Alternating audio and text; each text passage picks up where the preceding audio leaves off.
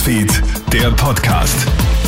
Willkommen zu einem kurzen Update aus der Krone Hit Newsfeed Redaktion Jeremy Fernandes hier. Nach Beratungen auch mit dem Gesundheitsminister sind wir jetzt zu dem Schluss gekommen, dass wir selbstverständlich dem folgen, was die Kommission vorschlägt und hier auch entsprechend der Verhältnismäßigkeit die Impfpflicht aussetzen. Sagt Verfassungsministerin Caroline Edstadler heute Vormittag, eigentlich hätte er bereits Mitte März bei Verstoßen gegen die Pflicht gestraft werden sollen.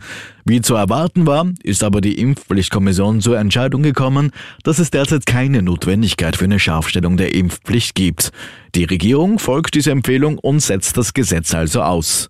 Ed Stadler sagt weiter. Ich möchte auch betonen, dass auch im Bericht der Kommission ganz klar zum Ausdruck kommt, dass Impfen hilft dass die Impfpflicht ein probates Mittel ist, die Pandemie zu bekämpfen, dass man aber flexibel reagieren muss auf die Situation und im Moment eben eine Virusvariante vorherrscht, die das von der Verhältnismäßigkeit her nicht deckt.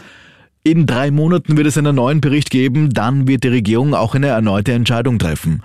Das vorläufige Aus bedeutet jedenfalls nicht, dass wir uns nicht dringend impfen lassen sollen, unterstreicht Gesundheitsminister Johannes Rauch. Die Kommission hält auch eindeutig und klar fest, die Impfung ist das probate Mittel. Die Impfung ist dafür verantwortlich, dass wir heute in der Situation sind, keine überlasteten Intensivstationen zu haben. Impfen schützt uns alle.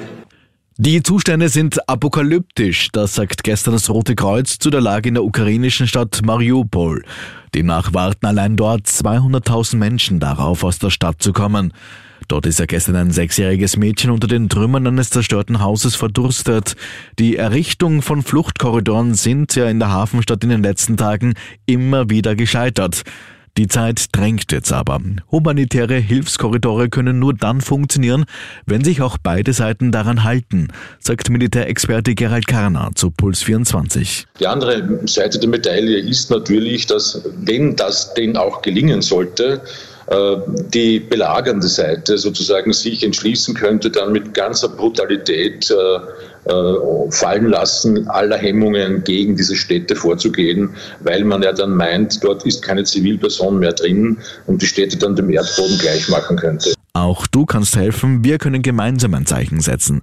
Die Kronehit Community hilft gemeinsam mit der Caritas. Alle Infos findest du auf kronehit.at.